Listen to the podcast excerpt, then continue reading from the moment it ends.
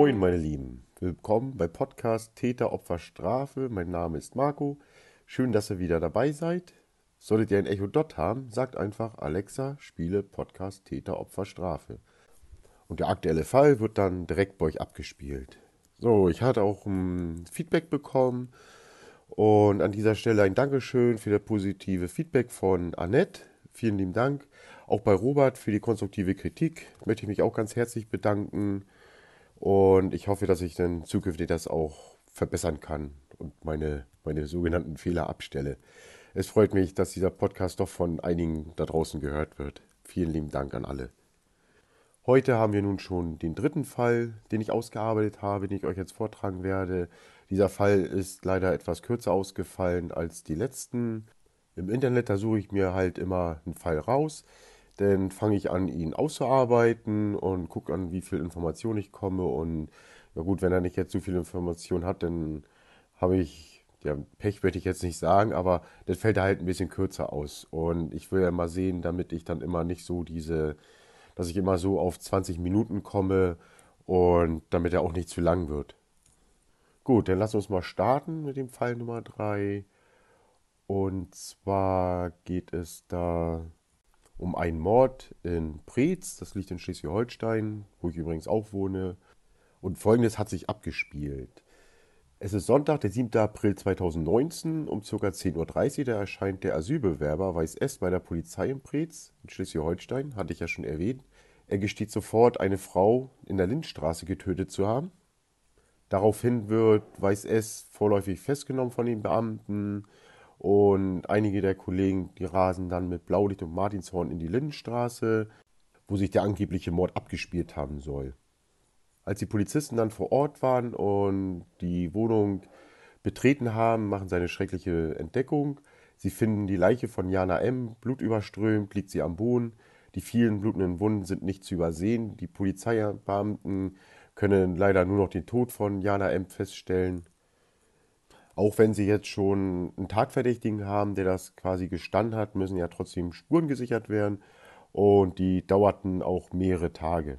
Ein jugendlicher Zeitungsausträger, der diesen Bereich als seinen Zustellbezirk hatte, bemerkte den Einsatz und sah, wie die Beamten da die Eingangstür untersuchten und da war das Glas kaputt davor und der Jugendliche gab dann auch an, dass das Glas schon länger kaputt ist. Ergo, die Ermittler gehen natürlich jetzt davon aus, dass vorher schon Streitigkeiten zwischen den beiden gegeben haben muss. Schon an diesem Tag, den Sonntagnachmittag, da wurde vom Amtsgericht Kiel ein Haftbefehl gegen Weiß S ausgesprochen und vollstreckt und wurde dann auch sofort in die Untersuchungshaft genommen. Laut vorläufigen Haftbefehl lautet der Tatvorwurf erstmal Totschlag und da vor dem Haftrichter machte er auch keine Angaben zum Tathergang, was da überhaupt im Einzelnen passiert ist. Einige Tage später wird Weiß S. aufgrund seines Gesundheitszustands in eine forensische Klinik verlegt, da sich Weiß S. im normalen Vollzug auffällig verhielt. Am Montag, den 8. April 2019, wird Jana M. in der Gerichtsmedizin Kiel untersucht. Dort werden über 37 Messerstiche bei ihr festgestellt. Mehrere der etlichen Stichverletzungen waren tödlich gewesen. Jana M., die verblutete in ihrer eigenen Wohnung, wo sie Weiß S. ein Zuhause gab. Beide lernten sich bei einer Geburtstagsfeier in der Nachbarschaft kennen. Es wurde auch vermutet, dass Jana M. sich in die Flüchtlingshilfe mit einbrachte, aber das konnte keiner so zu 100% sagen. Einige Zeit waren Jana M. und Weiß S. auch ein Paar gewesen. Er wollte die Beziehung wahrscheinlich dafür nutzen, um eine dauerhafte Aufenthaltsgenehmigung bei uns zu bekommen.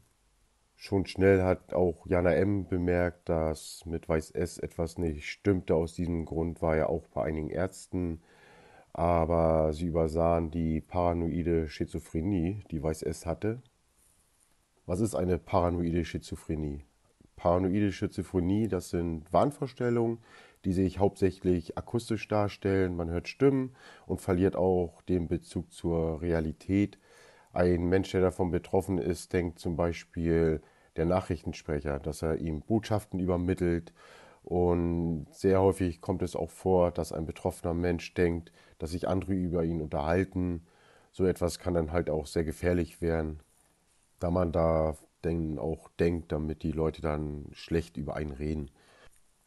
Also ich persönlich stelle mir das sehr schlimm vor und ich denke auch, damit es halt solche Krankheit auch gibt. Es gibt natürlich auch Leute, die sagen, nee, die tun nur so. Aber ich denke mal auch, ich meine, so ein Flüchtling hat ja auch viel erlebt in seinem Herkunftsland. Weiß S ist aus Afghanistan nach Deutschland gekommen und zwar war das im Juli 2015 und im Kreis Plön, Schleswig-Holstein, wurde er dann untergebracht und sein Asylantrag wurde abgelehnt und er versuchte es über einen Prozess, quasi den Kreis Plön zu verklagen und im Juli 2018, um halt zu verhindern, dass sie ihn wieder abschieben. Auf dem Marktplatz wurde er oft beobachtet, wie er gekifft hat und früher war er bei der afghanischen Armee, hat er erzählt. Da kann man aber auch davon ausgehen, damit er auch Schreckliches gesehen hat in Afghanistan, weil wir kennen ja alle die Bilder und was da früher gewesen ist mit Al-Qaida und so. Und das ist, glaube ich, nicht gerade gesundheitlich, geistig fördernd. Nachdem die Ermittlungen abgeschlossen waren, rekonstruierte die Polizei das Geschehen. Hier möchte ich gerne eine Triggerwarnung geben, spult bitte vor, weil ich gehe natürlich auch wieder ins Detail. Es ist der 6. April 2019. Weiß S stieg über ein offenes Kellerfenster in die Wohnung von Jana M ein und wurde dann auch direkt von ihr überrascht. Sofort fing er an, Jana M mit einem mitgebrachten Messer anzugreifen. Wie von Sinn und im Wahn stach er auf sie ein, immer und immer wieder. Laut Gerichtsmedizin wurden 37 Messerstiche gezählt, unter anderem auch ein Stich ins Herz, und eins ins Gehirn. Und gerade dieser Stich ins Gehirn, das kann man sich gar nicht vorstellen, weil wir haben ja eine Schädeldecke und die ist ja auch nicht gerade dünn, dass man da überhaupt durchkommt.